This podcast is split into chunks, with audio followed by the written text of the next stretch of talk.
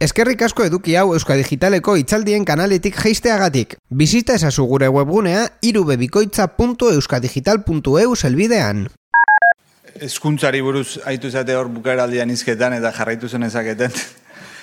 Nik bai, eh, eskuntzan teknologia nola erabili jakiteko eta galdera horren inguruan eh, haituko naiz ni, lehen bizi eskuntzan zerrein behar dugun eta nahi dugun e, jakin beharko enuke. Eta hortarako, ekarriet Jordi Adel, bueno, asko mirezten dedan e, pedagogo filosofua da, eta zertarakoa, ez da ezkuntzan zertarako. En educación la innovación no es suficiente, esaten du, los docentes eh, tendríamos que hablar más sobre las finalidades, eta ez eh, método, ez, ez da.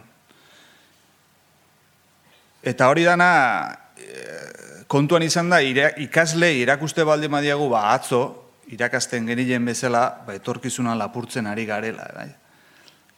Nere buruaren aurkezpena indu eh, aurkezliak, hemen dauzkazue Xuar eta Andoni, nere sementako bi, Xuar eskolatik 2008 emeretzian ateako da gutxeroa era. E, aurten hasia hiru urteko gelan, Eta hortaz izketan egin ala, eta argazki jaten egin gaina itzaldi honetan pentsatzen, eh, Andoni esan zian, ah, 2008 metzian, jo, ba, ni 2008 marrean jaio nitzan, 2008 eungarren urtean laro tamar urte izango ditut. Eta zuetzea biziko. Baina, bueno, kokatzea gati, 2008 emeretzian zetopatu genezake, 2008 eungarrenian batek daki, ez? Etorkizunei buruzko prebizio asko daitezke teklaturik egongo alda 2008 marrian, errealitate datua edatuko ote da 2008 maosterako, idatzi ja desagertuko da 2008 geirako e-humanitateek, ze bilak ere izango dute, robotak ibiliko dira gure pasiloetan. Bueno, ez dakigu zehatz, xuarrek, ze aurkituko duen 2008 emeretzian, baina gauza batzuk badazkigu, esaterako. E, transmititzen dizkiegun edukian erdilak zaharkituta geldituko diala. Oraingoa baino ahozkoagoa izango ala komunikazioa. Eta ze beharko du 2008 emeretzirako suarrek. Izan beharko du sortzaile, askotan aipatua hitz hau, eta nik ere hala ekarri nahi dut, jakin beharko du izaten sortzaile eta taldean lan egiten, informazioa aurkitzen kritikatzen eta sistematizatzen, adibide bat e, kasaniren azkeneko liburuan, laboratori lektorren, esaten du, gaur egun informazioa topatzia dela, bomberuen e, poste horiek badia bakaletan egoten dianak, ez? Horietako bat irikita hortikan zerbait edaten saiatzia bezala Oan, nola aurkitu informazioa, nola sistematizatu, nola kritikatu, eta hirugarren eta niretzako garrantzitsuenetakoa ikasketa prozesuaren jabe izaten, autonomoa izaten. Ikasten, ikasten jakiti alegia. Hogeita bat garren mendeko iritar arduratzu izateko kompetentziaik e, importantenetakoa eta teknologiak nik uste lagundu dezakela horretan. Ez? Baina aurrena ados jarri beharko genuke hezkuntzari buruz ze ulertzen deun, hezkuntzak individualki ahaldundu beharko luke, kolektiboki ahaldundu beharko luke, baina nik ulertzen dudanetik, eta uste dut gaur egun hezkuntzan e, oso gutxi e, e, entzuten dela diskurtso hau eraldaketa sozialerako tresne izan beharko luke, eta gu hizkuntza gutxitu bateko e, iztun garen enean, uste eta oso presente uki beharko genukela, ez? Tortillari buelta emanaiko baldin badi jau. Eta hezkuntza hobetzea ardura soziala dela, denona, ikastetxe bakoitzaren mugak gaindituz, Twitterren ez hartu nahi pare bat aldi zeola, eta bueno, bainat Sarasolaren tweet bat dabil, el paisek eh, donostian dauden eskolak, eh, eskolain mapa bat argitaratu gulako el paisek, eta bar, e, ni gelditzen naiz, Ruben Sánchezek argian idatzizun e, testu batekin hezkuntza bandei buruz, e, ikaslei aigea izaten e, kooperatiboak izan behar dutela, ez dakit zema gauza, eta gero batzuk publika defenditzen e, itxu itxuki, beste batzuk e, beste eremu batzuk defenditzen, bueno, ustete hori gainditzeko gai izan beharko genukela, ez? Baina natorren gaira, ondoren teknologiari heltzeko, eskolatik kanpo geldituan gauzetako da, placer, era, Ondo da, oidatzi da, plazera, plazer. Plazer. ikasteko pasioa, ze zalantza, da. ikasteko pasioa berezkoa dan arren gizaki jongan, pasio hori eskolak hil indu, ila lehene joxarrakin lankideekin izketan, eta e, komentatzen genuen panikoa diotela gaztek sortzeari, ez ez zu poema bat idazteko, eta nahi dute logaritmo bat ebatzi, e, sortzia baino ez. Eta ikastea e, berezko aldi madak izaki jongan, eta pasillotik egin beharko egingo aldi hori, eta ikasten ikastea bizitza osorako zerbait izango baldin badu ezin dugu ikaskuntza aspergarri egin. Ikasketa soziala eta emozionala egin beharko genuke ez, eta ze, gauza batek emozionatzen gaitunean, e, ba, garbi dago, interes gehiago jartzen deula e, ikasketa horretan. Beaz galdetu beharko genuke, tanun aurkitzen dute gaztiek plazerra, ba, bideojokoetan, esate bateako, gamifikazioaren ideak ekartzeko, patioan lagunekin izketan nahi dianean, Netflixen, kuadernotako atzekaldeetan, asko idazte dute, Instagramen, edo... Bueno, ez dut ikusten xagua, ah, hemen, bai.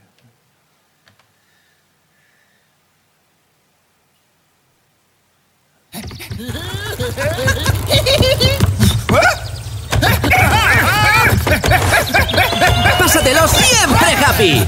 Diviértete sin parar con los personajes de Mascotas 2 en tu Happy Meal y toma frutas y verduras cada día. Taratatata. Tu fruta más happy es Happy Melón. Happy Melon.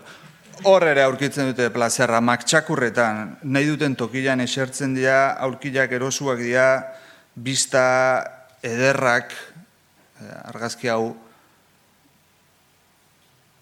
Eh, no apuntatu horretonea, ez? bueno, ya. Yeah.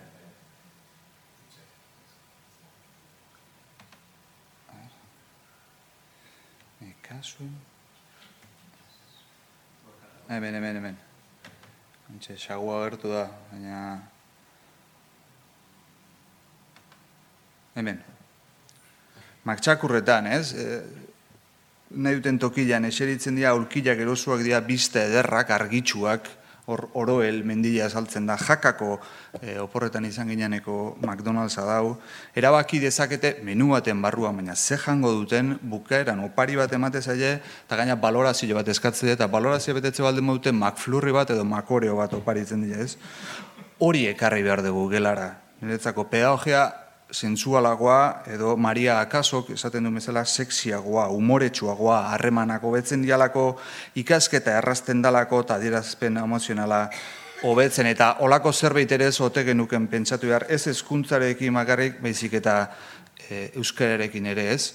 Emozionatu, harridura itzuli beharko genuke eskolara, miraz, jarri, ikasliak, ustekaberako prestatu, eta hori proiektu kalan eginez eta lortu daiteke eta estrategia artistikoak erabili beharko genituzke. Horrek ez du esan irakasleak e, poemak sortzeko gai izan behar dunik, edo ez sortzaile izan behar dunik, baina bai estrategia artistikoak arte sorkuntzarako estrategioiek lortu ditzakela, ez? Sormena eta pentsamentu divergentea sustatzeko, ikaskuntzarekin emozionatzeko, harritzeko eta batez ere ondo pasatzeko emozionatuko duten irakaslea bihar ditugu. Gaur egon ikastetxe guztiak gaidea, e, ingeles ez ondo hitz egiten duten e, irakasle bila. Zatik ez da gitarra jotzen dakiten irakasleik, kontratatzen. Gitarra jotzen dakin irakasle batek gelara eramango luken emozio, kultur transmisio eta euskararekiko sortuko luken bizipen hori, no, e, ikeragarri jalitzatekela, irutze zaitez. Eta autonomia, Ikaslei autonomia eman beharko denileke, autonomia sustatu, ikasle bakoitzak bere identitatea sortu eta indartu ezak eta eraldaketa sozialean eragin. Autonomia eskaini ikaslei motibatute egoteko ikusaraziz egiten aidianak etorkizunerako balio didela eta kamp, klasetik kanpora ere balioko didela. Baina, guain guain goz, ikaslei etzaile edukiak sortzen edo proposatzen uzten, menuaren barruan maktxakurrek egiten duen bezala, prozesuan ere eragiten ere, behaiek hitza izaten ikasketa prozesori nola ingo luketen, eta ebalazioa, por supuesto, irakaslearena da, ezta? Ez dute eskumenik ebalazio eredua zehazterakoan ere. Eta norbait autonomoa izango baldima da, edukiak, prozesuak eta ebalazioak zehazteko eh, eskumenak eman behar zeizkio. Eta hau ez dakit nun irakurri nun, baina asko gustatu zitzaidan. E, argazki bat atean nun, e, saldilarena, baina, bueno, badakit ikasi edo hasi ezin, e, hauetako bat izango zala. Hor da, por zerto, parentesi bat gure personal learning environmenta. E, gure ikasketa ingurunia aberastu beharko nuke Euskaraz dauzkagun material zoragarri horiekin. Bueno, kontua da, argazki bat atean nula, ez dakitela, zenek esan zun, beste batena da idea, eman beharko benileke konfiantza handiagoa, eh, askatasuna handiagoa, funtzian aurrezkuntzarako Montessori gora eta Montessori bera ibiltzen dira etengabe, zeratik ez du Montessori egartzen bigarren hezkuntzara eta eta gainerako mailetara ere. Sortu ditzagun i gehi, gehi ikasliak, ikasle ipurterreak, inkonformistak, ikonoklastak, hori da, arek esaten zilona, eta nik gehitzen dut. Torrelako goita zazpi ikasle Euskaldun sortu da, Euskal Herria Euskalduntzeko aurrera pausu handi jengo genuke. Pedagogia ulertuta lehen esan dut pedagogia kritiko batetik ez, gizarte justuagoa eta orekatuago bat lortzetik eta hortarako pedagogia eraldatzaileak praktikatuz, e, erabiliz, ikaslearen esperientzia eta usnarketen oinarrituta. Pedagogia feminista, multikulturala, adimen anitzen teorian oinarritutako ikasketa kooperatiboa funtzian pedagogia kritiko guztiek eskatzen dutelako bai ikasleek eta bai irakasleek paper aktiboa jokatzia. Eta hortan, eragin handia dauka ebaluazioak. Irakasle baten lana baloratu beharko edo ebaluatu beharko banu, nik esango eta nola ebaluatzen dezu, nola jartzen dezu nota, Ze, nola ebalatu ala erakutsi e, ekuazioak askotan funtzionatzen, ez? Ikaskuntzaren kontzientzia soziala eta kritikoa e, izango dute ikasleek, gaur egun ebalatzen deuna baino zerbait gehiago behar da, ez? Beste ebalazio estrategia batzuk beharko genituzke, aberaztu egin beharko genuke, klasean demora gutxi eskaintzen zaio aztertzeari, ikertzeari, iritzi propio izateari, sortzeari, eztabaidatzeari edo baldin badauka ere puntuatzen dena batez ere eta oraindik memorizatzea da. Eta hori da gehien ebaluatzen dena. Eta hor botere harremanak ere ikitzen dira, ebaluatziak botere harremanak ezartzen ditulako, eta nahi ustez hori oso larria, ze bat oso goian jartzen da eta bestia oso oso azpilan, ez? Eta noski, kurrikulum bera, denbora bera eta ebaluatzeko modu bera denentzat, ez da, ez da justu ere. Eta ez da ikaslearen aldez aurreko e, joera edo egoera emozionala aztertzen ere ez da hori baloratzen, ondoren egin duen prozesu aztertzerakoan ere. Zagun, ikasi aditza, e, meitatu aditza bezala ezin dela aginteran konjugatu.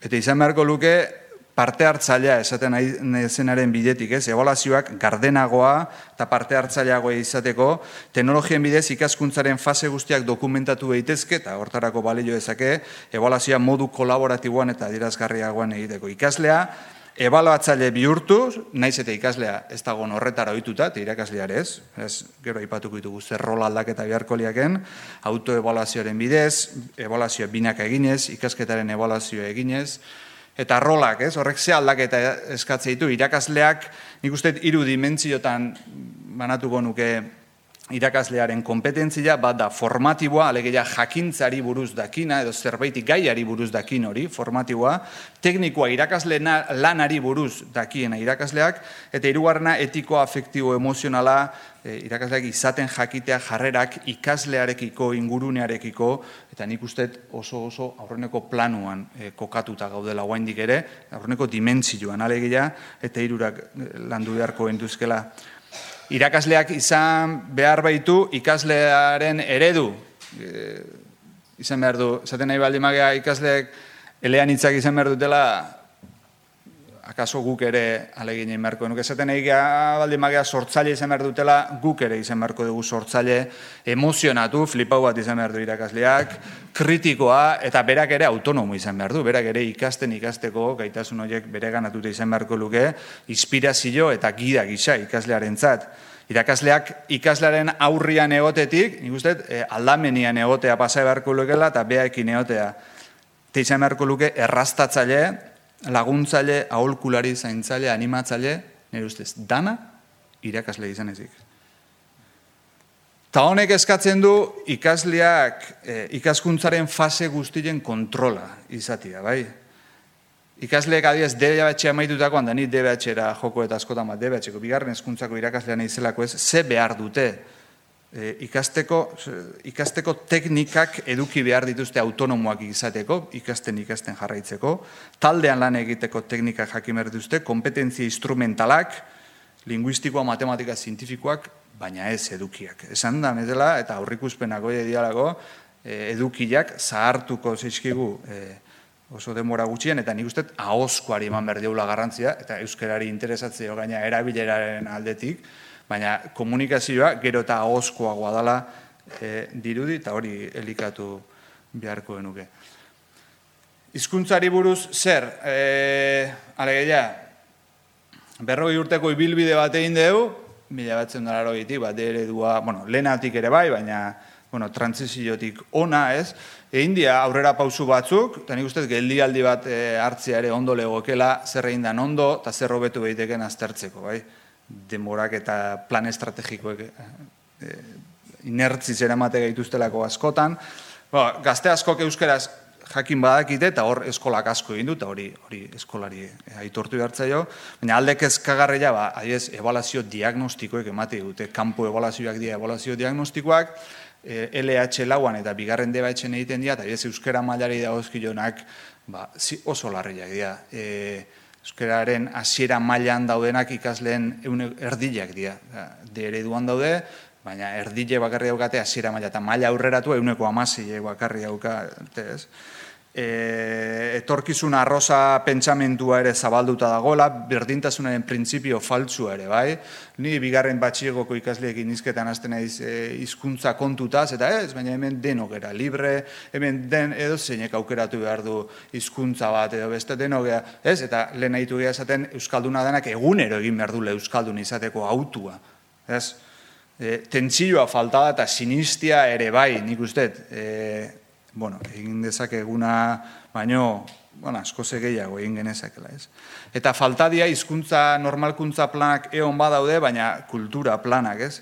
Euskalduntzea ulertu dugulako hizkuntza jakitearekin, eta hau, aipatuko dituen aguain, iratxerretolazaren elkarrizketa batetik ateatakoak dira, eta okerrezpan hau urriaren emeretzi jan azpeitin dira elkartzekoak eh, kultura ezi edo olako topaketa batzutan, lastima ezingo betela jun, baina irutze zeite hildo ontatik ibiliko diala, eh? Euskalduntzeko kultura zaletzea ezinbestekoa da. Kulturak ematen dulako mundu simboliko bat, afektibade sare bat, kultur komunitate bat, erreferentzia sare bat, modu zehatz batera bizitzeko aukera ematen digu kulturak. Ta gaur, egun, hezkuntzan ez dago kulturan trebatzeko ikasgeirik. Ez da euskeran. Eta ez da kontuan hartzen, lehen irakasle gitarra jole horrena aipatuet, ez da kontuan hartzen irakasle bat kultur eragile bat ere badela. Eta motivazioak landu beharko genituzke, bat guk eragindakoak edo kanpotik sortutakoak ikasleengan, e, ni euskerarekin nahi zoriontzu, ni zuekin zuen artean nahi zoriontzu, komunitate honetlako parte izatiak egiten hau ni ere, eta egiten gaitu gu. Eta hori transmititzeak... E, ze importantzia daukan, eh? nola motivatuko ditugu, eh? ikustea bitu, azte burontan antzerki hau ikusiet, eta eta ze, zemat bizi ze ondo pasadean, edo ze bizi izan dean, edo ze...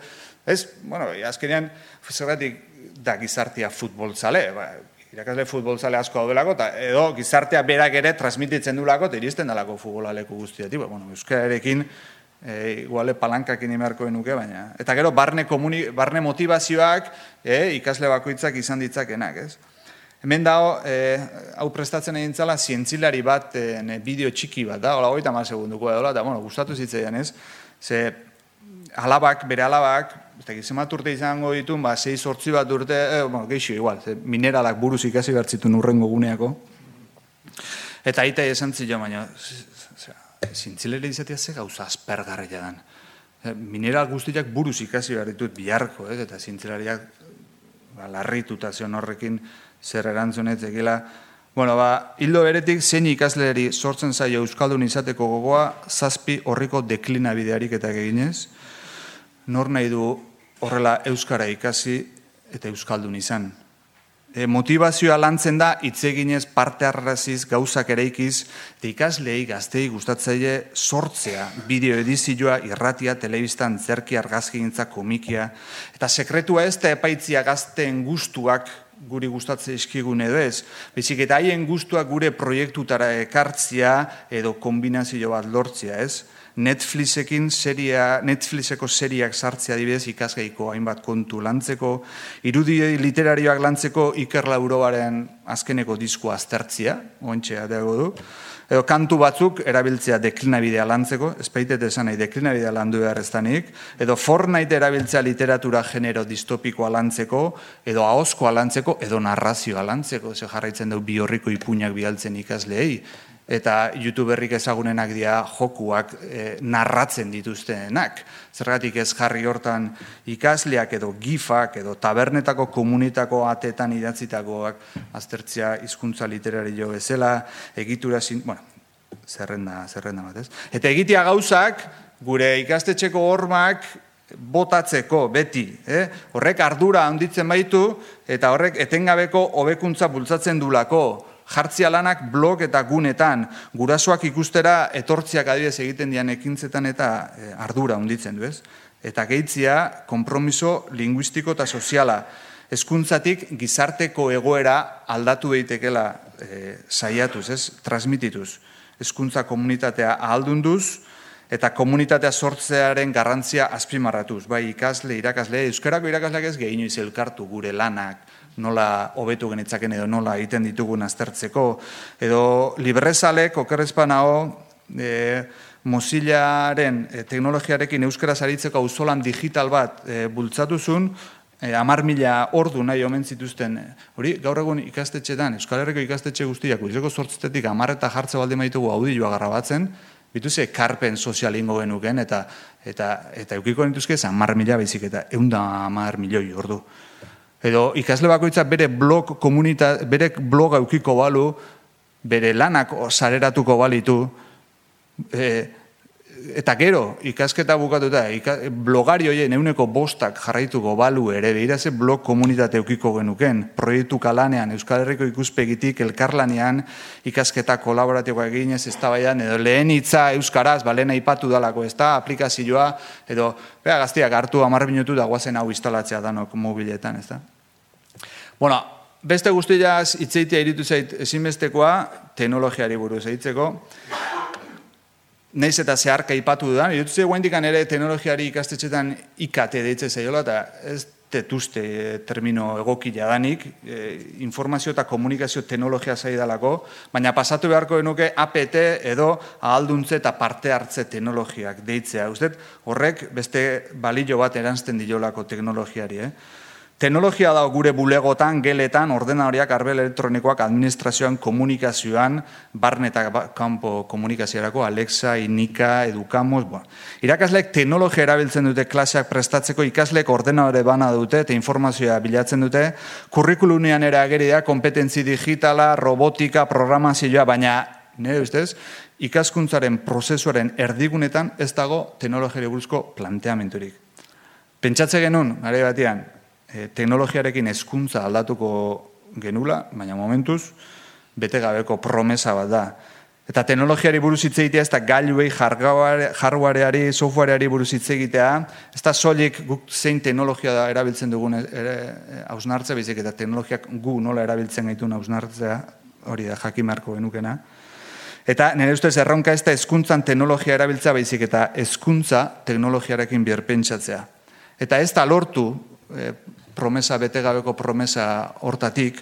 Ez da lortu teknologiarekin ikasleak ikasten ikasten trebatzea edo autonomia lortzea. Ez da lortu ikaskuntza helburuak elkarrekin jartzea, kolaborazioa. Ez da lortu ikaslearen konpromisoa bermatzea bere hezkuntzan ikasleak modu aktiboan ikasten laguntzeko. Ez da lortu ikasketa dezentralizatzea ere, lehen aipatutako botere harreman horietatik. Ez da, buru, ez da lortu ikaskuntzare buruzko introspekzioa sustatzea ere, nola ari nahiz ikasten, zeari nahiz ikasten, nola egingo dut aurrera, nola ari nahiz ikasten taldekidekin, nola ari nahiz aurreiten. Ikaskuntza ez formalerako espazioak ere ez dire iriki, eta ikasleak kontzientzia kritikoa eh, garatzia ere ez, ez da lortu eh, APT horiekin, teknologia horiekin. Horregatik, irutu beharrezkoa dela teknologiak hezkuntzan sartzeko modu berriak bilatzia. Talen pedagogia kritikoa zitzen baldin badet, e, teknopedagogia kritikoaz e, aitu nahiko nuke, Zaiestu behar dalako teknologia modua kritikoan sartzia eskuntzan, ma gaur egun bazter guztitatik sartzen nahi zaigun bezala. Teipatuko nituzke hau Europar batasunak egindako txosten batetik ateatakoa da, kompetentzia digitalak bost dimentsiotan e, e, banatu daitezke ez, bada instrumentala teknologiaren erabilera fizikoari dagokilona, bueno, nola erabiltzen dira programak, nola erabiltzen da ordenare bat. Kognitiboa berriz, informazioa modu sortzailean lortu, ebaluatu eta antolatzeko ezagutza, soziokomunikatiboa, edukiak sortzeko eta besteekin partekatzeko gaitasuna, asiologikoa, informazioaren gizarteko balio etikoak eta demokratikoak e, sustatzea, eta emozionala berriz, sareetan emozioak kontrolatzea eta empatia garatzea. Hori, Euskal Twitterren, e, mendikan ere pixkate erren ezote gabiltzan. Baina kontua da, eskuntzan, zein da bost hauetatik lantzen den e, dimentsioa. Ia, ia aurrenekoan gelditzea, beste guztietan gabiltza erren, ez? Eta teknologiarekin ze egin genezake, ze aukera lortu genezake, ba, esan dako guztiez gain, gai beraren inguruan erritmo eta maila ezberdinetan ari egitezke ikasketa egokitzeko eta personalizatzeko eta kontestualizatzeko aukera, kaundi jaua dira, sedukzioa landu genezake, eh? Teknologiak lagundu dezake ikasleak ikaskuntzara erakartzeko eta sorpresa efektuarekin jokatzea, teknologiak modu kritikoan erabiliz, piztu daiteke kontzientzia eh, kritiko ere gizarte aldatzen saiatzeko eta ikasketa autonomoa bultzatzeko, eta nire proposamenarekin bukatuko dut. Teknologiak bihurtu behar dira ikasketa laburtuz, ez? ikasketa autonomorako eta ezagutza parte hartzaile eta eh, sozialerako teknologia. Gaurko erramintak e, kolaboratiboak dira eta hori hemen hori ezinbestekoa da hemen esan dena lortzeko ikasleak modu autonomoan, bueno, hemen eh, hau zeite karrega nola, ez? Testu inguru sozial batean ikasleak modu autonomoan bere ikaskuntza garatu izatea espiritu kritikoarekin eta guretzat helburua litzateke Euskal Herri mailako ikasketa komunitate bat sortzea bakoitzak ikasle bakoitzak sortzen du hori ikasleen artean partekartzea partekatzea, parte hartzalen arteko interakzioa bultzatzea Euskal Herri mailatik hezkuntza baliabide irekiak sortu eta berrera biltzeko, ez ikasle, bakarri baite irakasleok ere. Bai? Irakasleok ere eukitzea bakoitza bere bloga, bere zaitza, bere danalako. Bai? Bene, iritu zei, teknologiarekin aukera daukagula Euskalduno gure artean izketan eta lanean jartzeko, eta muga bakarra, ba, gure sormen gaitasuna. Horrean, jo.